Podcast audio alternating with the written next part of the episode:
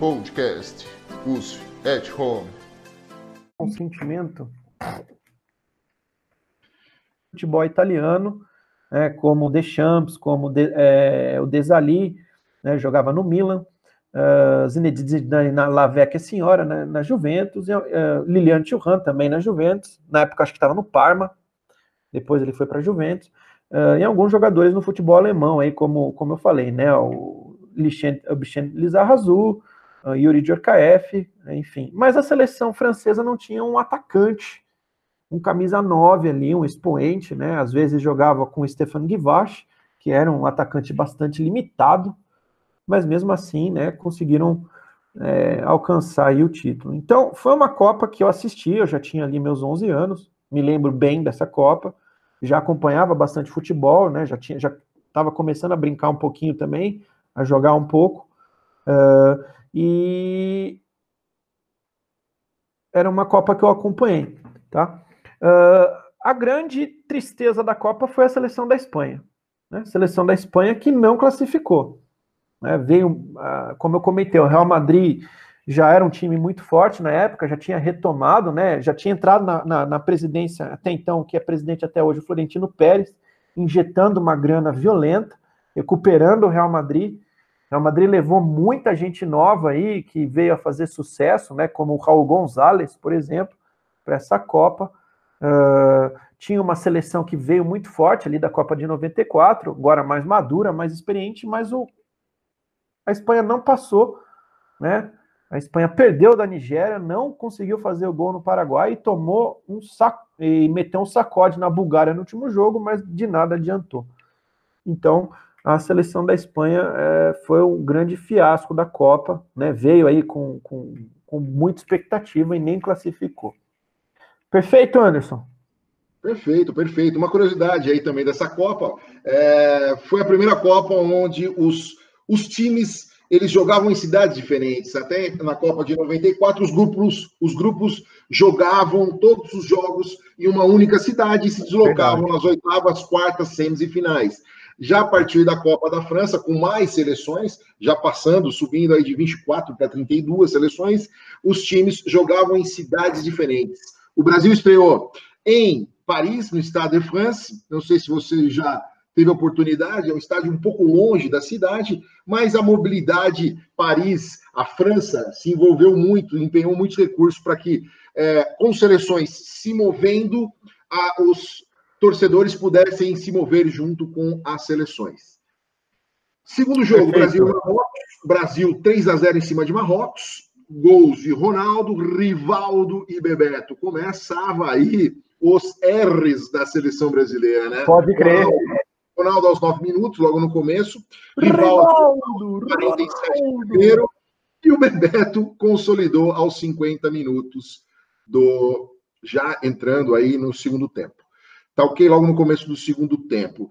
Uh, como você mencionou, no último jogo, o Brasil já quase quase não classificado, no está, estádio Velódromo de Marseille, um estádio que foi construído aí, foi é, sobre um, um, lugar muito bacana, um lugar muito bonito lá em Marseille, é um, é um, é um estádio que continua em pé e bonito e imponente até hoje, né? Quem demanda os jogos lá é o Olympique de Marseille. Se é um estádio antigaço, é antigaço. É você tem uma ideia, em 38 a Copa foi na França e o estádio já estava de pé recebendo o jogo.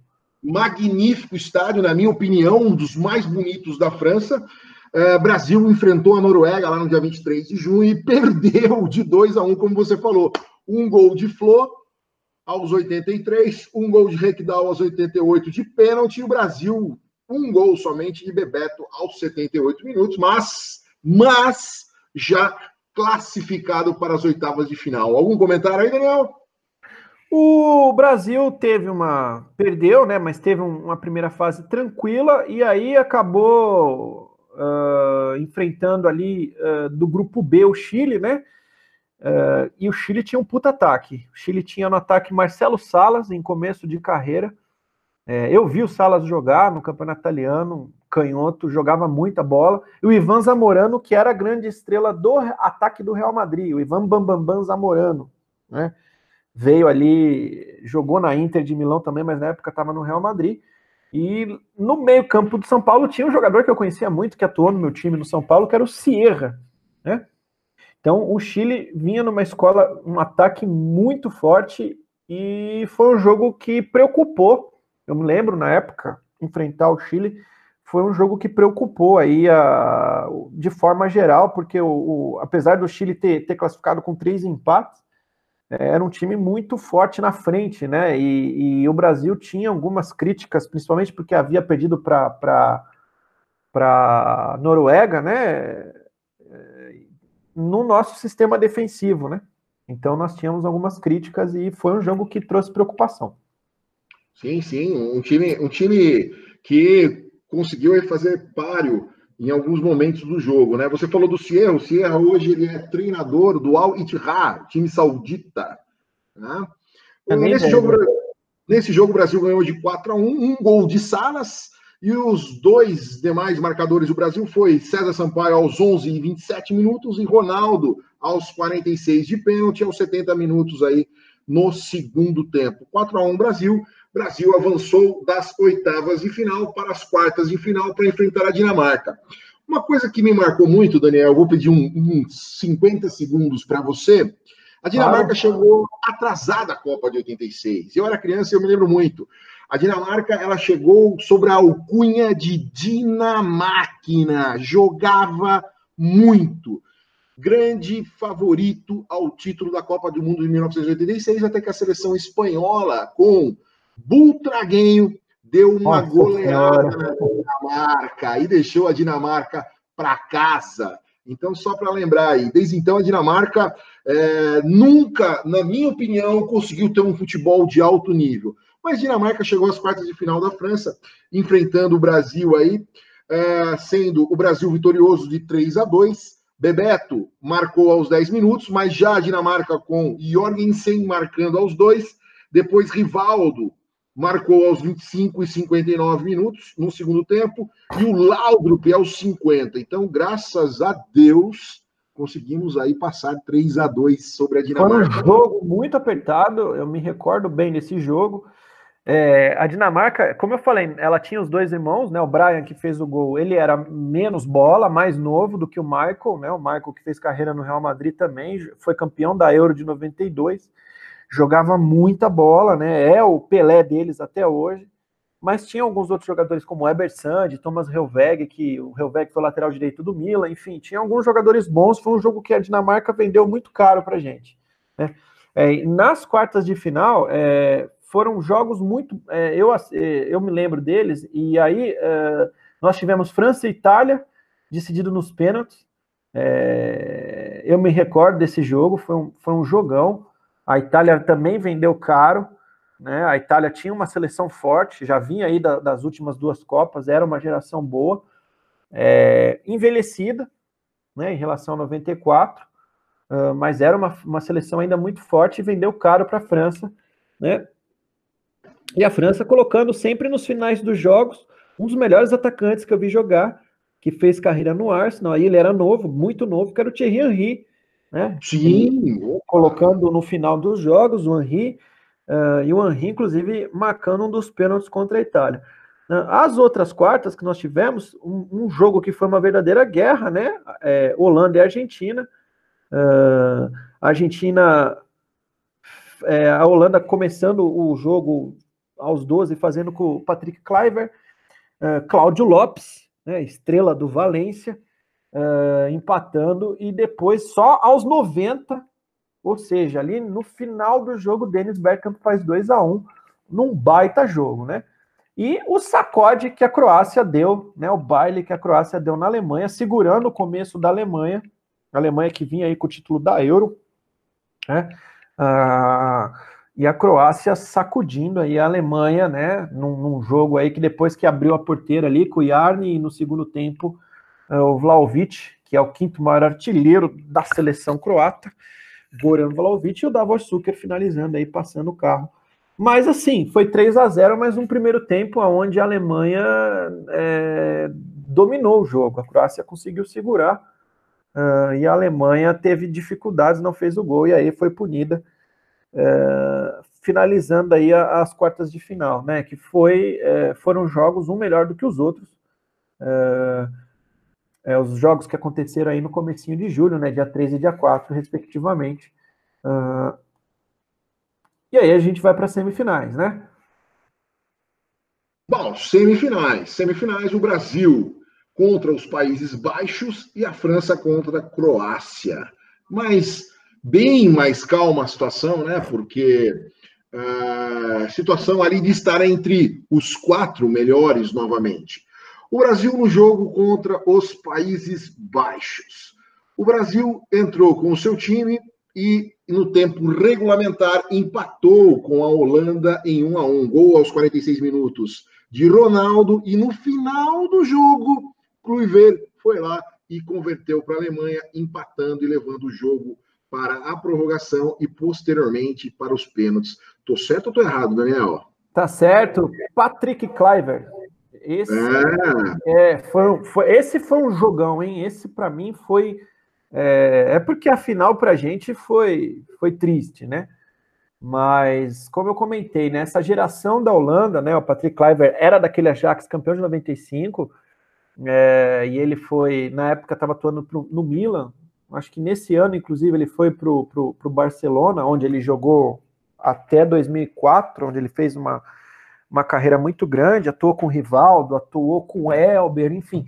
Uh, é, Sony Anderson, perdão, uh, ele, ele era um, uh, jogava muita bola, né, cara? É, então a gente tinha um time da Holanda muito forte, e ali saiu né, uma sensação, né, depois desse jogo, uh, pela atuação do Brasil, que o Brasil estava muito forte, né? Ou seja, tinha tudo para ser campeão, né, Anderson? É, a França tinha passado num, num, tranco e barranco na Croácia de virada, né? eliminando a sensação da Copa mas num jogo que muitos acharam que tinha sido injusto. Inclusive, a França fez dois gols com o lateral direito, né? Com o Churran. Sim. Uh, então, é, o Brasil chegou com tudo para a final, né? É, Não, sim, apostas, enfim, todo mundo estava botando muita fé que o Brasil ia ser penta. Né? Exatamente. Inclusive o próprio Brasil, né?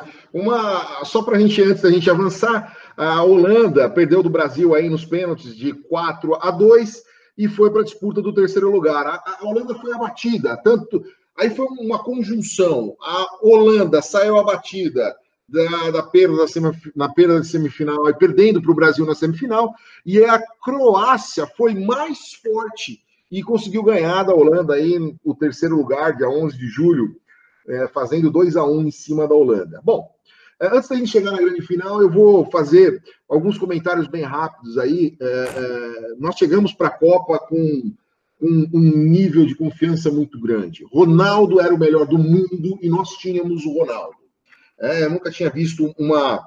Visto e ouvido falar de uma sensação dessa, é, de ter um, um, jogador tão forte que pudesse decidir a Copa do Mundo. E aí, é, para vocês terem uma ideia, é, nós tínhamos a Euro Disney próxima a Paris. Ronaldo foi fazer sessão de fotos com a sua namorada na Euro Disney.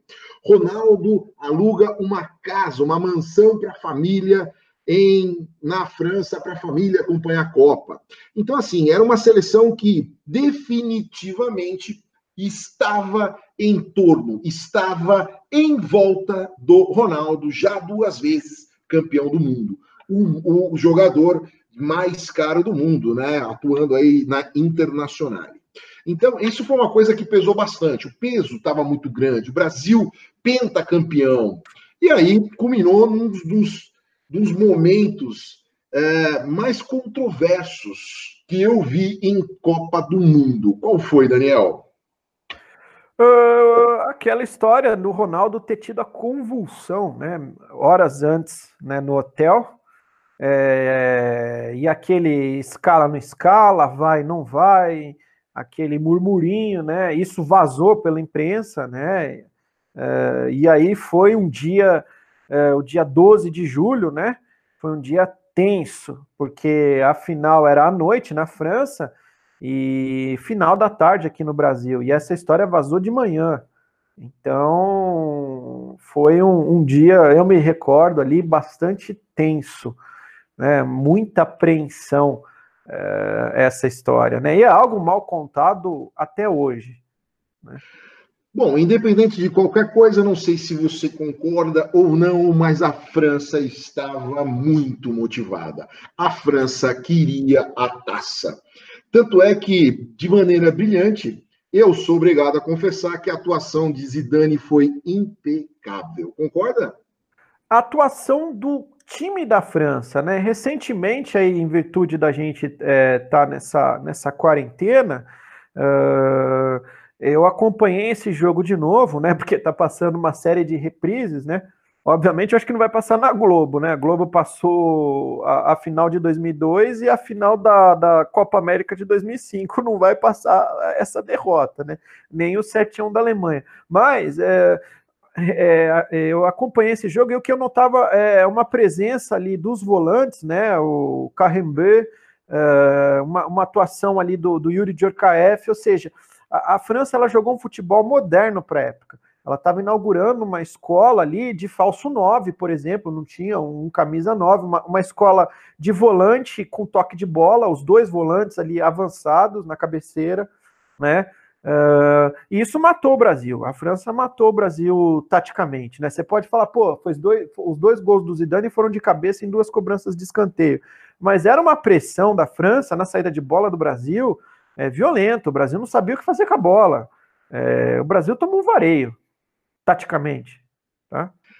E vamos dar o crédito para o Petit também, né? Petit jogou muito bem. O Emmanuel Petit, uh, ele fez o terceiro gol, Anderson, e ele jogou mais, ele entrou, né? Ele, ele, ele entrou mais para o final do jogo, né? Uh, ele no, se eu não me engano, uh, o, o, time titular da França, campeã de 98, nos volantes era o Carrambé e o Didier Deschamps né? Que inclusive o Didier Deschamps é, foi técnico, time. capitão do time, era capitão da, da Juventus, jogava na época com o Zidane e o Deschamps foi técnico, né? Do, do volante.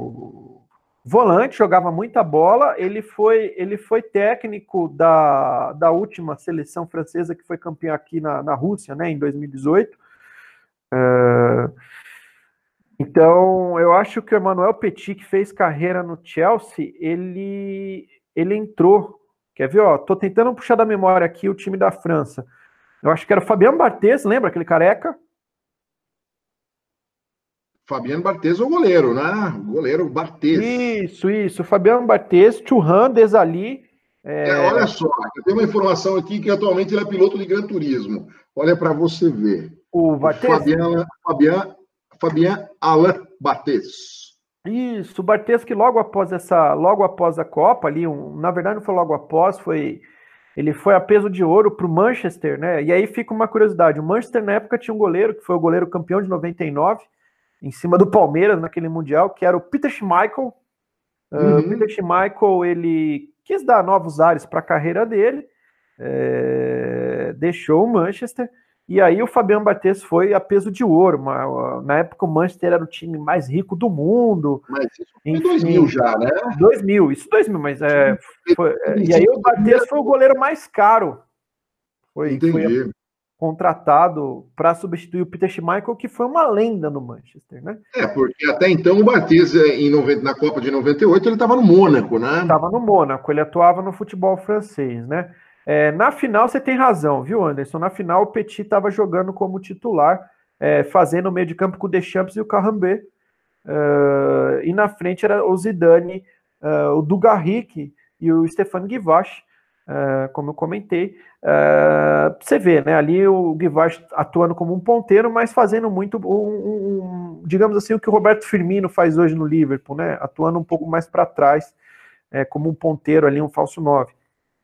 É... Mas, independente de qualquer coisa, foi uma tristeza. Foi é? uma tristeza, foi uma tristeza.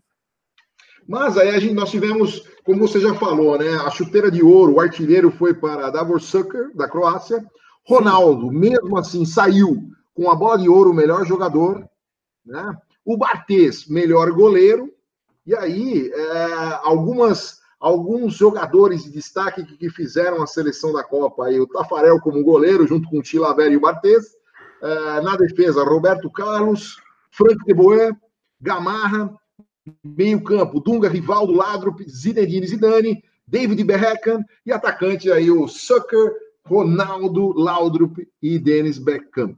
Então, time, fechando aí os grandes destaques da Copa de 98, não é? Exatamente, foi, foi uma, uma Copa é, muito boa, né? E aí a gente vai, passa-se aí, né, para a Copa de 2002, né, a virada do, do, do, século, a virada do milênio, e a Copa de 2002 foi uma Copa esquisita, né? A começar que foi a primeira Copa na Ásia, né? Então a primeira, Copa, a primeira Copa que não foi disputada na Europa ou na América, né? Foi para a Ásia e aí ainda mais com duas sedes, né? A gente tinha uma sede na, na Coreia do Sul e uma sede no Japão, né?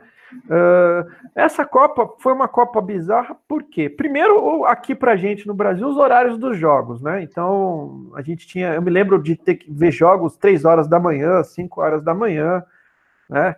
Uh, nessa 6 época... horas da manhã, né? O primeiro jogo do Brasil foi. Não, mas foi... tinha jogo que era 3 horas da manhã. Eu, eu assisti os jogos da Copa na época, já era uma época aí que eu já estava jogando bola, já estava no colégio técnico, gostava muito de futebol. E foi uma Copa que eu vi todos os jogos, que deu para ver, né? Porque na terceira fase é, tinham jogos no mesmo horário, então não dava para assistir, mas a gente acabava dando um jeito e vendo a reprise depois. Uh, essa Copa tem algumas coisas. Primeira coisa que, que eu gostaria de, de, destacar dessa Copa é o fiasco que foi a França, né? A França chegou Sim. como a, com um time mais forte no papel, uh, do que o, o, time de 98. Então, uh, as promessas de 98, né, o Thierry Henry, Davi Trezeguet, já eram jogadores Exatamente. consolidados. Consolidados. Já eram jogadores consolidados. Entretanto, uh, o Zidane chegou bichado para a Copa. Né, o Zidane ele só conseguiu jogar o último jogo que foi a França teve um grupo aí que era França, Senegal, Dinamarca e Uruguai. E o último jogo da França foi contra a Dinamarca. E o Zidane conseguiu aí jogar, mas jogou no sufoco, jogou no sacrifício, porque a França já estava praticamente eliminada, né? A França perdeu para Senegal no primeiro jogo. Uh, e no segundo jogo não, não, saiu de um 0 a 0 com o Uruguai, né? Então a é França. Interessante que, interessante que o Zinedine Zidane já estava no Real Madrid, né? Tudo bem já, que estava ele já estava entrando numa situação um pouco mais de, de, um jogador mais velho, um jogador que já vai começar a jogar muito mais com a cabeça, ao invés com o físico. Já estava, mas estava no Real Madrid. Não, mas o Zidane sempre foi muito dinâmico, né? Sim. Então ele ele estava no Real Madrid e, e, aí eu já vou que chegar no segundo time que eu, que eu gostaria de falar também, é, mas a, a, França tinha alguns jogadores ali, né? Se você parar para pensar, jogadores que, que atuavam na, na em, campe, em, campeonatos, né? Na, na, agora a França tinha um, ela corrigiu o que ela não teve na Copa de 98, apesar de ter sido campeão, que era o, o ataque. Então você tinha o Henri que já fazia uma carreira muito forte no Arsenal. Uh, você tinha o David Trezeguet que atuava na Juventus, então uh, o time da França era um time muito forte. Você tinha Robert Pires, meio-campo do Arsenal, Patrick Vieira, que já jogava no Arsenal, uh, que atuou em 98, mas então era um time muito forte, né? Você pegava a França no papel, era uma puta de uma seleção. Frank Leboeuf, volta com o Barthez. O Frank Leboeuf que já tinha atuado na, na, na final de 98, Churran, Barthez, Lizarrazu, é, você tinha o Maquelele, que fazia meio de campo no, no, Real Madrid. Então era um time muito forte que uh, decepcionou. Né? E aí, falando em Real Madrid, o melhor jogador do mundo na época, você lembra quem que era? Ah, aí você me pegou, hein? Figo, de Portugal. Luiz ah, Figo. Luiz Figo. Luiz Figo, que foi aquela história, né? O Luiz Figo, ele uh, jogava no Barcelona, né? E o Real Madrid comprou o Luiz Figo do Barcelona e o Luiz Figo estourou de vez no Real Madrid, né? Inclusive, é, o Luiz Figo uh, até então era pessoa não ingrata, né? Pessoa, é, pessoa ingrata uh, ali uh, em Barcelona. O Figo atuava naquela seleção de Portugal que foi outro fiasco. Portugal caiu no, Inclusive, né, os Galácticos começou com a contratação do Luiz Figo em 2001. Sim, aí veio Zidane, uh, o, depois já, já tinha o Roberto Carlos, aí depois dessa Copa foi o Ronaldo, uh, junto com o David Beckham, que foi o último que chegou. Uh, em 2003. E aí, e aí, com o Michael Owen também, aí fechou os Galácticos de vez, né? Que, que, é, a, que aí essa alcunha do Real Madrid que, que vem até hoje. Exatamente. Mas Portugal, Portugal num grupo é, fraco no papel, né? Se parar para pensar, Portugal estava num grupo que o cabeça de chave era Coreia do Sul, né, como anfitriã, Estados Unidos e Polônia. E Portugal vendo com essa seleção, com o melhor do mundo, né, o Figo, uh, com jogadores ali que atuavam né, em, em, campeonatos de nome, como Fernando Couto, que, que havia sido campeão na Lazio, Uh, Rui Costa, que jogava no Milan, fazia o meio de campo do Milan, que também é, era, era jogador bastante famoso na época. Uh, um fiasco, né? Portugal perdeu dos Estados Unidos e Portugal perdeu da Coreia do Sul. Então não classificou, né? Foi um enorme fiasco. E aí, para mim, talvez outro fiasco, mas aí até justificado foi no grupo F, né, nós tínhamos o grupo da morte. Olha esse grupo. Uh, cabeça de chave, Argentina, diga-me, qual que era o grupo F? O grupo F, Suécia, Inglaterra, Argentina e Nigéria. Dá um destaque para a Nigéria, vai. Fala. A Nigéria foi um saco de pancada no grupo. Né? A Nigéria conseguiu empatar ali, uh, sabe-se Deus como, com a Inglaterra no último jogo, mas era o grupo da morte, né? Aí que, que, que eu me lembro que uh, talvez esse tenha sido o grupo mais forte até então que eu, pelo menos eu, Daniel, tinha visto em Copas, é, dentro dessa nova conjuntura da, das Copas com grupos de quatro seleções, né? Isso também é recente. É, então, a Argentina vinha com, com, com uma seleção muito forte. É, Gabriel Batistuta. O Gabriel Batistuta no, no, no, no, auge, né? O Gabriel Batistuta, ele conseguiu fazer com que a Roma fosse campeã italiana uhum. é, em 2001, né? Então, ele já estava ele já estava em, em, final de carreira. O Crespo, que era jogador novo do, do não novo, mas um jogador que estava indo a peso de ouro ali da, da, da Lazio, né? Hernan Jorge Crespo jogou em tudo que é time do campeonato italiano, né? Jogou na Milan, jogou na Inter, é, foi para o final de carreira para o Chelsea. O Verón já amadurecido, Ortega amadurecido, Javier Zanetti, a zaga tinha Fabian Ayala, Gabriel Heinz, é, ou seja, o time da Argentina vinha é, e vinha de uma, é, de uma eliminatórias, né, Anderson, que foi primeiro lugar incontestável. Se eu não me engano, a Argentina foi classificou nessa eliminatórias, que aí você pode daqui a pouco contar como que foi a do Brasil, que foi o contrário da, da Argentina, é, invicta. Tenho quase certeza disso. Precisava confirmar inclusive, esse dado aí. Inclusive, é, a Argentina ganhou aí no segundo turno, ganhou de 2 a 1 um do Brasil. Então, a, se eu não me engano. A Argentina ela vinha com, com uma geração muito forte para essa Copa, né? Você tinha ali do, do, dois novos jogadores, Saviola, é, que, que o Pablo Aymar, os dois vinham do, do, da, do River Plate, que era um time. Simeone, você tinha. O Simeone, que, que atuava aí na Lazio, né? Já mais para o final de carreira. Ganhado. É... Kili Gonzalez. Kili Gonzalez, que jogava junto com o Cláudio Lopes na, no Valência, agora o Cláudio Lopes já estava na Lazio, né?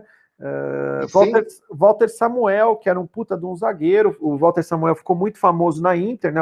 Ele, ele foi campeão europeu na Inter em 2010, nessa época ele atuava no Roma, ou seja, era uma seleção estrelada, né? E sim, decepcionou, sim, né? A Argentina e perdeu... Marcelo, Marcelo Bielsa treinando o time, né? É louco Bielsa. É, a Argentina perdeu para a Inglaterra no segundo jogo, né, a geração, o time da Inglaterra muito forte. Para mim, a final do Brasil na Copa foi contra a Inglaterra nas quartas. E aí foi pressionado e empatou num jogo que per... ficou praticamente atrás o jogo inteiro da Suécia, né? Um a um. E aí a Suécia e a Inglaterra acabaram classificando nesse grupo, que foi um grupo muito equilibrado, né? Mas Sim. Essa Copa foi estranha, né? Na primeira fase você já tinha três seleções que caíram fora. Né? Uh, três seleções muito fortes, né? Uh, a, a, França, a Argentina e Portugal. E... É, e aí e aí um pouco, um pouco também, né, daquela da, da, maldição, né? O campeão da Copa passada cai na primeira fase. Tem essa maldição também, né? Sim, sim. O Brasil que, que, que costuma quebrar essa maldição. E foi uma Copa é, que aí você já vai falar um pouco do Brasil, da campanha do Brasil, mas antes disso foi uma Copa que a arbitragem foi muito criticada. Né? Primeiro, sim. É, a Coreia do Sul classificou, uh, enfrentou a Itália nas oitavas, uh, um jogo interminável Uh, muita reclamação por parte dos italianos com um dos gols, do, com o primeiro gol da Coreia do Sul. Uh, e aí, num lance duvidoso, o An, que era um atacante reserva da Coreia do Sul, que atuava no Perúdia da Itália, fez Meu o gol Deus. de classificação.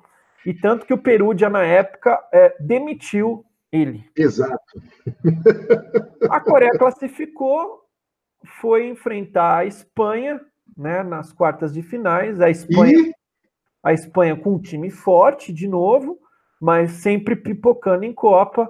É, também uma arbitragem muito polêmica, uma bola que não saiu no lance da Espanha que culminou no gol de cabeça do Morientes, mas foi anulado. É, o Bandeirinha falou que a bola saiu, então, de novo, arbitragem muito polêmica. A Coreia do Sul classifica vencendo a Espanha nos pênaltis. Né? Outro jogo muito criticado pela arbitragem foi o jogo uh, da Alemanha e Coreia do Sul, onde uh, ainda nessa Copa havia aquela regra é, do segundo amarelo que não é, que não vencia o segundo amarelo nem para a final. E o Ballack, que era o grande jogador da Alemanha, ainda atuava pelo Bayer Leverkusen, né? Ele foi Michael Ballack. Michael Ballack, ele fez carreira no, no Bayern de Munique, terminou e foi comprado a peso de ouro quando o Chelsea entrou lá o Abrahamovic em 2005, 2006, né? Bala, que era o grande jogador alemão do começo dos anos 2000, é, ainda antes daquela geração, né, da Alemanha que, que, que formou em 2010 e foi campeão em 14. É, o Bala que ele foi tomou o segundo amarelo e não jogou a final contra o Brasil, foi bastante criticado, né? É, Inclusive, na... encerrou sua carreira no Bayer Leverkusen. É, que é onde ele começou. E teve um, um, jogo do Brasil aí também, que quando você comentar nas oitavas contra a Bélgica, eu gostaria de fazer um adendo aí na arbitragem, que também foi bastante polêmica. Uh, então, essa Copa é uma Copa onde você tem a Turquia sendo terceiro lugar e a Coreia do Sul sendo quarto lugar, foi uma Copa estranha. Foi, foi uma Copa estranha. A, a Copa, na verdade, já, já começou estranha quando foi anunciado dois países. Por mais que, que fossem que são próximos, foi, foi estranha, né? A, a Copa estava indo para a Ásia. É, o Brasil surge um pouco daquele sentimento de 1994, onde nós já sabíamos onde erramos na Copa passada. Ou seja, né, eu sei o que aconteceu no verão passado. E aí o Brasil, com jogadores mais é, experientes, chegou à Copa do Mundo com Marcos, Cafu, Lúcio, Roque Júnior, Edmilson, Roberto Carlos, Ricardinho, Gilberto Silva, Ronaldo, Rivaldo, Ronaldinho Gaúcho, Dida Belete, Anderson Polga, zagueiro do Grêmio, Kleberson, Júnior, Denilson, Vampeta, Juninho Paulista, Edilson, Luizão, Rogério Ceni e Kaká, sob o comando do professor Luiz Felipe Escolari. Bom, primeiro jogo, Daniel, Brasil. Primeiro jogo, Brasil e Turquia. Outro é. grupo fácil, né? O Brasil com, a, com, a, com, com, aquela sorte, né? Um grupo com Turquia, Costa Rica e China. Exatamente, grupo C. Brasil, Turquia, Costa Rica e China. Primeiro jogo aí foi no Ulsan Mansur Football Stadium. Olha que loucura, os nomes maravilhosos para decorarmos. Brasil jogando contra a Turquia, 2 a 1 gols de Ronaldo aos 50 minutos e Rivaldo aos 87, já ah, nos pênaltis. Enquanto que nós temos um gol aí do jogador da Turquia chamado Saz aos, 40, aos 47 do primeiro Isso. tempo. Então... O Hassan Saz era estrela do, do Galatasaray. É, ele infernizou uh, o Cafu nesse jogo aí é, e o Roberto Carlos. Uma hora ele caía pela direita, uma hora ele caía pela esquerda é, e o Brasil venceu de virada, né? Foi um sufoco esse jogo. Exatamente, porque o gol do Sá saiu ao 47 do primeiro tempo, né? Aí no começo do segundo, o Ronaldo foi lá e fez. Então foi, foi, foi, a estreia. A estreia realmente foi, foi assim, um pouco clima tenso, né? Mas enfim, a Turquia que voltaria a se encontrar com o Brasil logo mais aí com curiosidades. Segundo jogo, 8 de junho, não é? No Jeju World Cup Stadium, Brasil enfrenta a China. Então, a China não conseguiu converter nenhum gol, foi um jogo relativamente tranquilo, com os gols dos nossos R's, Roberto Carlos, Rivaldo, Ronaldinho e Ronaldo, sendo de Ronaldinho aos 45 de pênalti, 4 a 0. Segundo jogo, já marcando aí a classificação para o Brasil, e como o Daniel falou, grupo fácil, terceiro jogo, Brasil e Costa Rica, 5 a 2 para o Brasil, não é? Sendo os marcadores do Brasil Ronaldo, Edmilson, Rivaldo e Júnior, sendo que Ronaldo marcando aí dois gols. Primeiro aos 10 minutos e o segundo aos 13 do primeiro tempo. Já do lado da Costa Rica, o Anchop e Gomes marcaram para fechar o placar. É, o Anchop, o Paulo Anchop era a estrela né, do, do, do time, né, atuava aí no, no campeonato inglês é, vocês vão até achar engraçado, né? Mas ele, ele chegou a jogar no Manchester City. É que o Manchester, Manchester City, City, o Manchester City, ele não era o, o time uh, que é hoje, né? O Manchester City, ele era um time menor escala, né? Ali na Exatamente. época. E a curiosidade da Costa Rica, ela era treinada por um brasileiro, né? Que inclusive atuou pela Costa Rica como naturalizado, né? Na Copa de 90, o Alexandre Guimarães era o técnico uh, da Costa Rica que estava voltando para a Copa do Mundo, né? Ficou aí fora de 94, 98 e estava retornando aí. Né? É, a, a, o Brasil teve muita tranquilidade, exceto no primeiro jogo, né? A gente enfrentou aí seleções fracas. A Turquia foi a, a grande geração turca, né? É, apesar de quando chegou na Copa isso não era tão conhecido, mas é, você tinha Hassan Saz, Hakan Sukur, é, é, é, e tantos outros aí, né? O Rusto Hesseber, que inclusive o Rusto fica curiosidade, ele pegou coronavírus e está curado, né? Foi um goleiro que, que atuou inclusive no Barcelona. É, foi a, a, geração, né? Foi o time mais encardido que o Brasil enfrentou aí, aí enfrentar de novo. Né? É, terminando essa fase de grupos, né, Anderson? É, só queria passar uma curiosidade que a Alemanha, né, no, no, no grupo E, um grupo é, que tinha uma seleção chatinha, que era a Irlanda, né? A Irlanda tinha uma geração muito forte do Rob Keane, né, que atuava no futebol inglês, e do Roy Keane, não eram irmãos nem primos, só compartilhavam sobrenome. E o Roy Keane é, foi um volante que fez carreira no Manchester United e para mim foi o melhor volante, primeiro melhor, primeiro volante que eu vi jogar Inclusive, os palmeirenses devem lembrar de Roy Keane, que foi ele que fez o gol de cabeça naquela fatídica final do Mundial em 99, Manchester 1, Palmeiras 0. Né? Foi o Roy Keane. Lamentavelmente, o Palmeiras ainda não tem um Mundial. Não tem um Mundial, e graças a Roy Keane, num cruzamento de outro irlandês, uh, Dennis Irving. Uh, a Alemanha fez a maior goleada de Copas, né? Na sua estreia no dia 1 de junho. É, 8 a 0, com três gols do artilheiro das Copas, né? O maior artilheiro de Copas, que é o Miroslav Klose, que era moleque aí, né? Tava surgindo para o futebol. 8 a 0 em cima da Arábia Saudita, ainda é a maior goleada em Copas até hoje, né?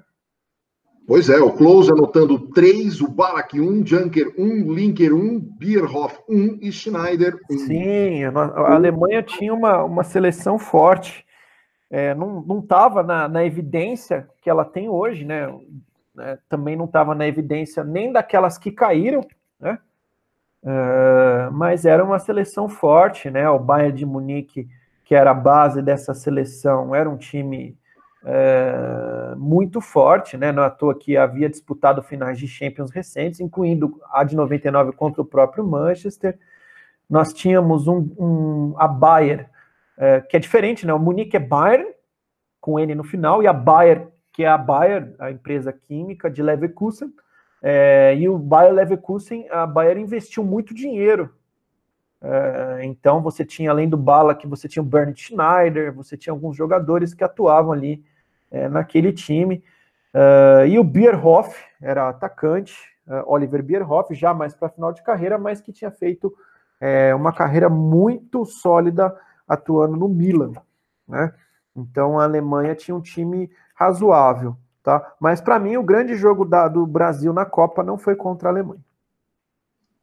Sim, sim, sim. Tanto é que, o seguindo aí, o, o Brasil foi para as oitavas de final contra a Bélgica. Dois contra gols aí de e Ronaldo. Você disse que ia comentar sobre a polêmica do jogo. O microfone está aberto. Uh, a polêmica do jogo é o seguinte: houve um gol mal anulado pela arbitragem da Bélgica logo no começo do jogo. Estou uh, tentando lembrar o nome do atacante. Uh, não estou me recordando. É ou Mark Wilmots? Mark Wilmots, exatamente. Mark, Mark Wilmots uh, fez um gol de cabeça mal anulado no começo do jogo, ali no meio do, do, do, do primeiro tempo, né? E o árbitro não converteu. O, o árbitro anulou o gol, não me, não me recordo se foi impedimento, enfim, ou se marcou alguma falta, mas ele marcou alguma irregularidade. É, foi um jogo difícil, viu? Uh, o primeiro tempo a, a, Bélgica vendeu muito caro. Uh, depois que o Brasil fez o gol no segundo tempo com o Rivaldo, que para mim foi o grande jogador do Brasil nessa Copa, é, o Rivaldo da estrela do Barcelona, né? É, aí foi mais tranquilo. Mas foi um jogo que a Bélgica vendeu caro e teve esse erro grotesco de, de arbitragem, né? Uh, como eu comentei, né? É, não, não, não, estou falando que o Brasil foi favorecido, enfim, estou falando que essa Copa é, a arbitragem foi muito ruim. Então vamos colocar isso aí na conta do senhor Peter Prendergast, o jamaicano que apitou o jogo Brasil 2, Bélgica 0. Ok, continuando, nós fomos para as quartas de final enfrentar o time da Inglaterra, no qual eu confesso que ali tinha minhas dúvidas, porque a Inglaterra tinha ninguém mais, ninguém menos do que Michael Owen no auge. Concorda? Concordo. E o que, que ele fez com o Lúcio no começo do jogo, meu amigo? o Lúcio está procurando ele até hoje. Exatamente, exatamente. Mas eu não tire, eu vou ser bem, eu vou dar uma parada aqui, Daniel, porque era um time, olha, um time da Inglaterra que há muito tempo não se via, né? Então não, você tinha não, o Rio Ferdinand, o Ashley Coach, Ashley Cole, David Beckham, Michael Owen, era um time que tinha tudo para estar tá na final. Tinha, tinha, o Gerrard em começo de carreira, uh, que foi o grande nome do Liverpool, né? Agora, o que eu queria comentar é o seguinte: nessa época, né, os anos 90, o campeonato dos anos 90 era o campeonato italiano. Sim. Uh, no começo dos anos 2000, né, a gente, como a gente comentou na Copa de 98, o campeonato espanhol voltando, mas o Campeonato Espanhol sempre foi bastante polarizado, ou seja, entre Barcelona e Real Madrid, inclusive isso reflete até na seleção da Espanha.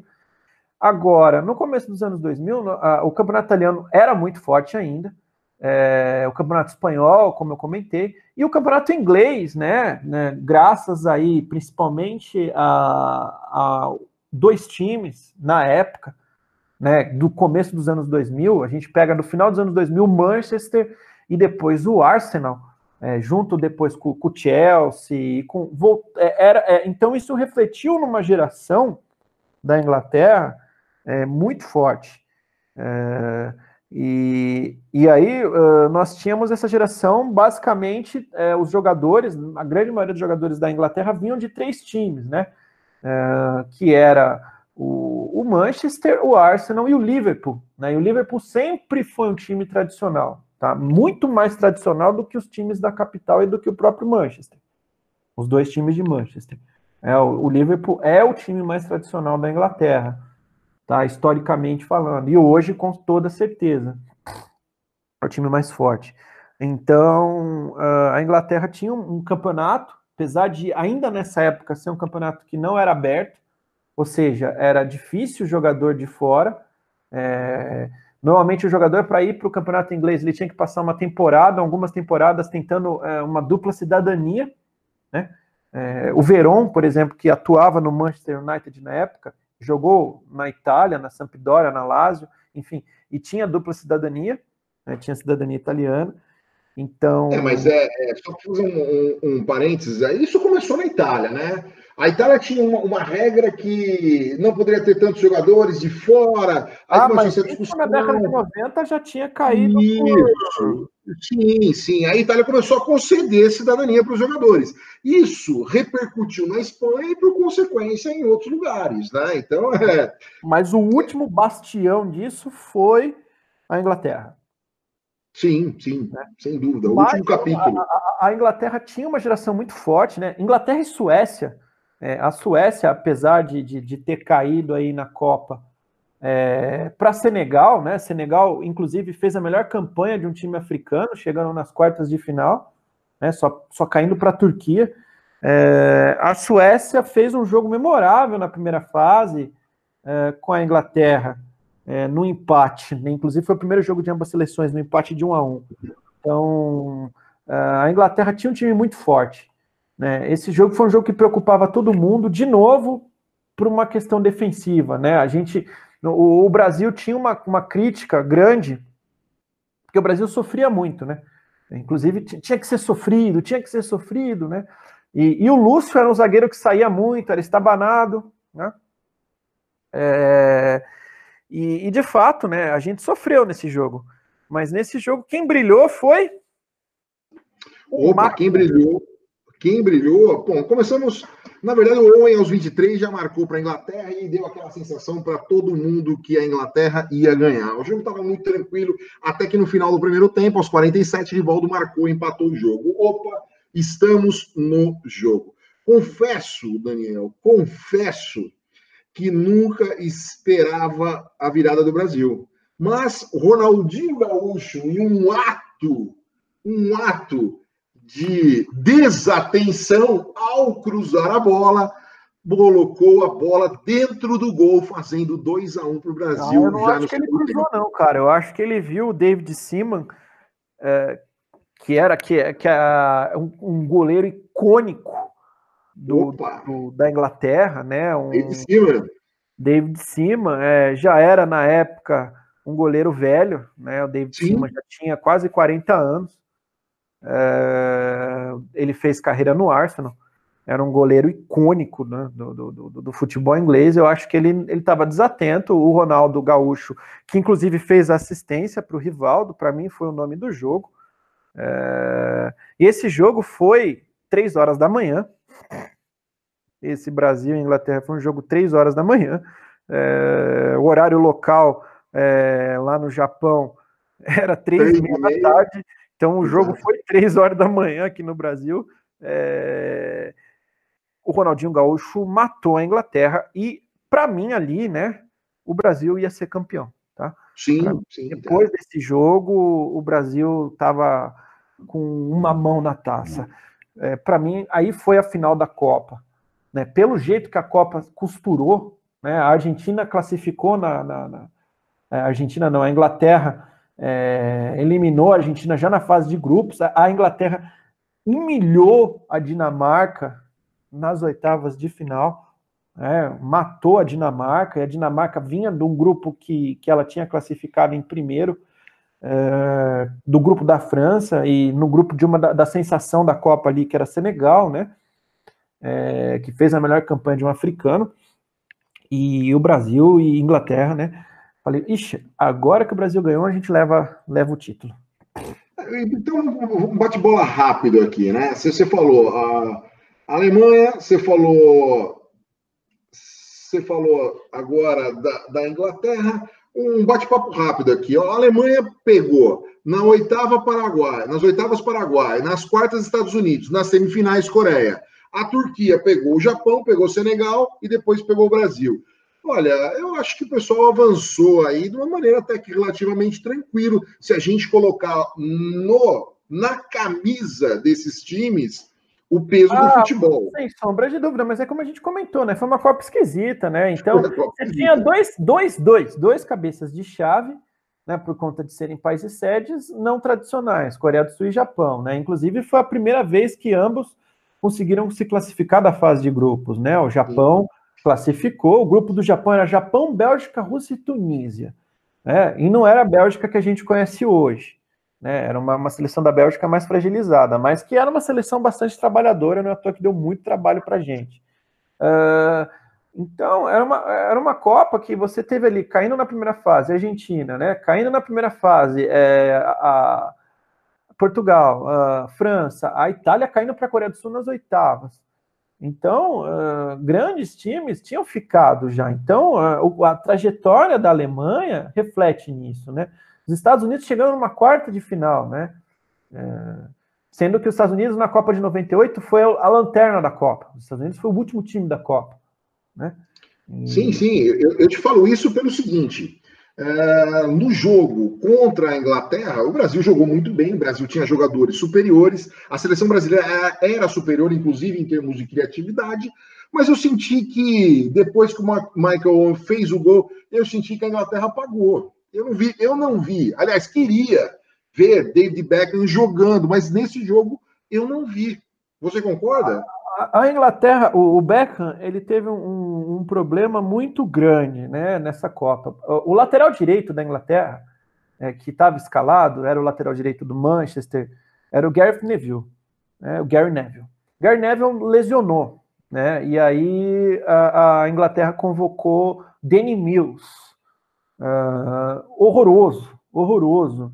Então, o Beckham, é, que atuava ali na meia-direita, ele tinha que fazer a, a, questão de marcação da Inglaterra pela direita. E o Brasil, pela esquerda, era muito forte. Entende? Então, David Beckham, na verdade, é, ele, ele sempre na carreira dele, o, o, o, as pessoas é, nunca viram assim, é, é, fazendo um paralelo. Né? O Beckham é um jogador muito, foi um jogador muito dinâmico. O Beckham era um jogador muito tático. Né? Ele cobrava falta muito bem, cobrava escanteio, mas ele não era aquela coisa de habilidade, de, de, de sair de brando. Ele era muito tático, muito dinâmico, fazia a bola girar, o jogo girar. É, e aí ele, ele sumia, parecia que ele não estava no jogo, né? Mas é, nesse jogo me recordo muito, ele jogou muito bem, mas ele estava sobrecarregado. Esse lateral direito que, que foi convocado na Inglaterra, é, por conta do, do Gary Neville, ele era muito fraco. Né? Danny Mills, muito fraco, era um careca, muito fraco. Né? Ali era um ponto de, de fragilidade, né? que a Inglaterra não tinha pelo lado esquerdo com Ashley Cole, que, que foi um dos grandes laterais esquerdos que eu vi jogar. Né? Ele fez carreira no Arsenal e no, e no Chelsea. É, então o time o time inglês tinha essa, essa fragilidade aí e de fato foi uma fragilidade que acabou matando a Inglaterra no jogo. É difícil pegar Cafu e Roberto Carlos, né? Aí a gente somos obrigados. Não, Ronaldinho Gaúcho, né? Caía pela esquerda, né? Sim, sim, sim. Também. Mas a nossa, a nossa, os nossos laterais aí, Cafu e Roberto Carlos, é, é, o Brasil atuava no 3-5-2, né? Um esquema hoje quase que arcaico no futebol, né? Sim, sim, é, não, não dá para pensar mais isso o Roberto Carlos e o Cafu atuavam como, como ala, né? Pela, pela, pela esquerda, o Roberto, e pela direita, o Cafu, Marcos Evangelista, né? É, então o Brasil tinha um esquema meio arcaico, né? Então o, o Roberto Carlos caindo pela esquerda ali, junto com, com o Ronaldinho Gaúcho, é, deu muito trabalho pro, pro, pro, pro Beckham. Sim, sim, sim. Mas enfim, mandamos a Inglaterra para casa para confraternizar com a rainha e assistir o Brasil na semifinal com a Turquia. Brasil, semifinal, Turquia, foi um jogo mais tranquilo, um jogo chegamos para ganhar e irmos à final. Tanto é que houve só um gol, um gol de Ronaldo. Mas tem um, um, um detalhe muito interessante nesse jogo aí. Você se lembra? Eu me lembro do gol de bico, do cabelo do Cascão. Sim, sim, sim, mas tem, nós temos mais. Uh... Não me recordo, vou ficar devendo. Denilson, que entrou ah, tá, tá, tá, tá, aos 75 minutos, entrou no segundo tempo e numa bola que ele pega na área, ele sai da área e traz consigo quase metade do time da Turquia na marcação. É, foi icônico. É, foi icônica, é verdade. É, uh... Pode falar, perdão. Não, não, é, é só para dizer, foi um jogo calmo, foi um jogo tranquilo, foi um jogo sem grandes segredos, Ronaldo fez um, o time jogou tranquilamente, né? E aí esse ponto que o Denilson entrou, tanto é que nós tivemos três substituições, né? Entrou Luizão, Denilson e Belete, saiu Ronaldo, né? Ronaldo, o fenômeno saiu, saiu Edilson e saiu Kleberson, né? Então olha que interessante, né? Um jogo tranquilo, 49 Ronaldo marcou, uh, depois o jogo seguiu que tinha que seguir, com o Ronaldo no banco, né? Sim, o Kleberson e o Gilberto Silva, que até então eram dois desconhecidos, né? Um, jogavam no Atlético Paranaense, o Kleberson e o Gilberto Silva no Atlético Mineiro. É, os dois fizeram é, história. Aí a Inglaterra abriu, é, e aí o, o, Gilberto Silva fez história no Arsenal e o Kleberson foi para o Manchester, não, não teve a mesma, a mesma felicidade que o, que o Gilberto Silva teve no Arsenal. Tanto que o Gilberto Silva hoje ele é embaixador do Arsenal. Uh, e aí o, é, eram dois bons volantes, né? O, Brasil tinha uma, uma, conseguiu montar um time coeso porque é, dias antes da, da, da, do começo da Copa, o, o, grande volante do Brasil, que era campeão italiano pelo Roma, é, vinha, é, tinha amadurecido bastante da Copa de 98, era o Emerson, né? E o Emerson sofreu uma lesão é, no ombro e foi cortado, né? Foi um jogador que foi cortado da seleção brasileira. E o Brasil já vinha desacreditado, né? É, das eliminatórias e sem o seu principal meio-campo ali de retenção, né? Então é, é engraçado como que o Brasil foi evoluindo, né, ao longo dessa Copa, é, principalmente com jogadores que não eram tão conhecidos do público, né, como o Gilberto Silva e o Klebers, e que fizeram Sim. uma Copa excelente, né? Inclusive nesse jogo contra a Turquia, que foi um jogo que, apesar do placar ter sido 1 a 0 né, o golzinho de bico do Ronaldo, foi um jogo que a gente não correu os mesmos sustos que a gente correu no, na virada da primeira fase. Né? Sim, é, sim. Antes da final, né, que é, na, na, disputa de terceiro lugar aconteceu um feito histórico dentro das Copas, que foi o gol mais rápido, é, com 49 segundos, uh, da Turquia, feito por Hakan Sukur, que hoje é taxista na Turquia, é, ele fez o gol mais rápido de Copas é, na vitória de 3 a 2 da, da, da Coreia do Sul, é, da, de 3 a 2 da Turquia perante a Coreia do Sul. É, tanto é que a Coreia do Sul levou o título de time mais divertido, né? Ah, Apesar sim. de todos os protestos e desconfianças da, da equipe durante a competição. Coreia, Coreia, Coreia. Bom, 30 de junho de 2002, International Stadium Yokohama, em Yokohama, o Brasil entra para enfrentar a Alemanha. Aí sim, a Alemanha esperando um grande jogo e o Brasil tentando fechar a Copa de maneira espetacular. Conseguiu, né? Opa! É, Destaco aí né, a atuação dos goleiros, né? A, a negativa do Oliver Kahn, né, que entregou o queijo quente. É, o, grande, o grande goleiro do Bayern, o grande, o grande foi o jogador da Copa, né? Não foi o Ronaldo. O Ronaldo foi o, o artilheiro, o jogador da Copa eleito foi o Oliver Kahn. É, se eu não me engano, é, diziam as más línguas que essa eleição ela era feita antes da final. É, e, de fato, né, a, a, Alemanha, ele, ele fez atuações, mas ele foi garganta e, e cagou na final. Mas eu destaco aí uh, o Marcos, para mim, foi o grande jogador do Brasil, junto com o Ronaldo, né? não da Copa, da final. Da final da, da Copa, para mim, foi o Rivaldo, com o Ronaldinho Gaúcho decidindo aí contra a Inglaterra. É, mas os grandes jogadores da final foi o Marcos e, e o Ronaldo. Por que, que eu falo do Marcos?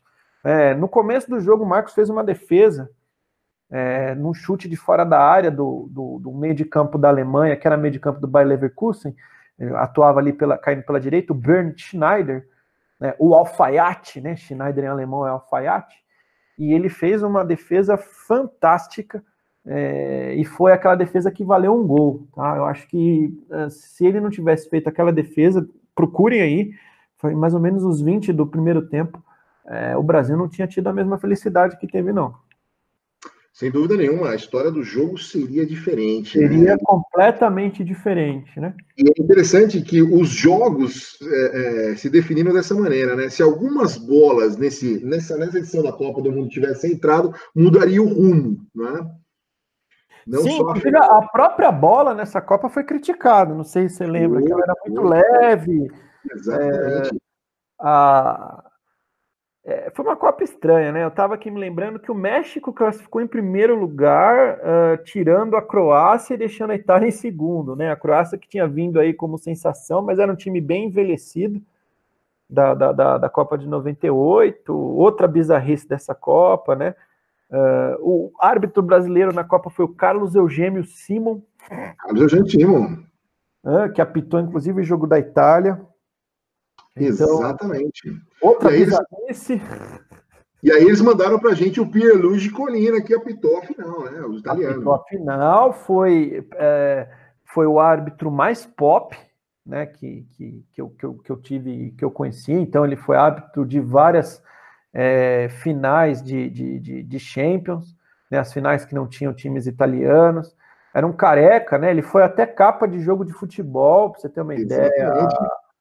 É, ele foi muito famoso, tá? É, ele apitou final de, de Euro, ele apitou final de Olimpíadas, é, é, e ele aposentou ainda, ele apitou mais três anos, né? Depois de, dessa Copa. Uh, mas ele era, ele era pop, era, era engraçado, né? Você, você ter um, um árbitro pop como era o Colina. Normalmente os árbitros não chamavam tanta atenção, a não ser quando, fiz, quando faziam merda, né? E, e aí, no caso dele, não. E, e ele apitou uma final muito seguro. Né? Mas, de novo, né? Essa Copa, para mim, foi uma Copa muito estranha. É, não estranha no sentido de eu acho de ter tido alguma marmelada, mas estranha que foi uma Copa esquisita.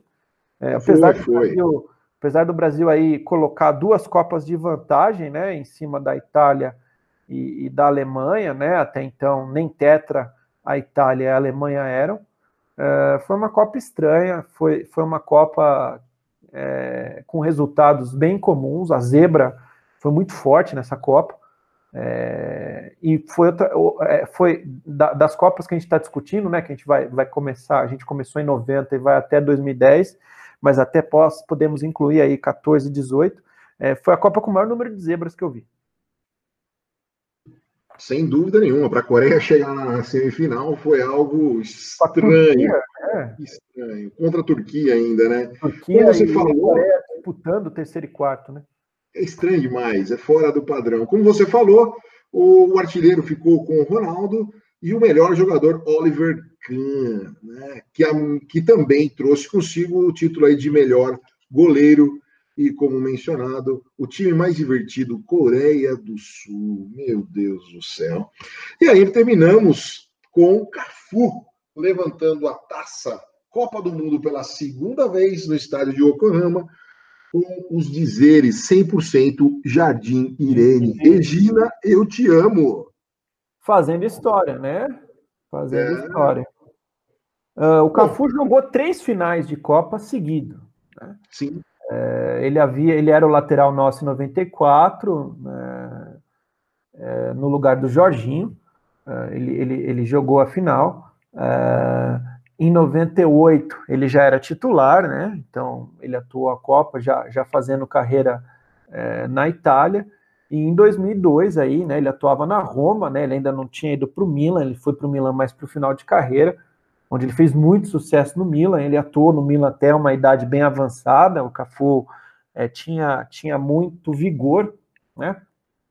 O pessoal criticava um pouco, falando que ele não sabia cruzar, xingava ele, que não sabia cruzar mas ele era um lateral completo, tanto em termos ofensivos é, e defensivos, né? Então é, teve esse privilégio aí de jogar a terceira final. Né? É, e Cafu recordista, hein? Inclusive, ele atuou mais uma Copa, né? Ele jogou a próxima Copa de 2006, né? E ele encerrou sua carreira em 2008 no Milan, recordista em jogos pela seleção brasileira, com 149 partidas. Ele, é, e finalizou a carreira no Milan jogando, tá? Exatamente. Uh, em 2007, que o Milan foi campeão da, da, da Champions contra o, contra o Liverpool. uh, aquele time que tinha o Kaká, né, brilhando, temporada que o Kaká brilhou, uh, o Cafu ainda era o lateral direito uh, titular. Tá? Então, é, ele jogou e jogou em alto nível, né? Exatamente, teve seu último jogo pelo Milan contra a Udinese e marcou, né? Fez o último gol aí do, do, do, o seu último gol no clube, marcou na vitória do Milan contra o Udinese, vitória de 4 a 1. Maravilha, bem lembrado aí Liga de Campeões 2007. Maravilha. Encerramos então com o Brasil pentacampeão da Copa de 2002.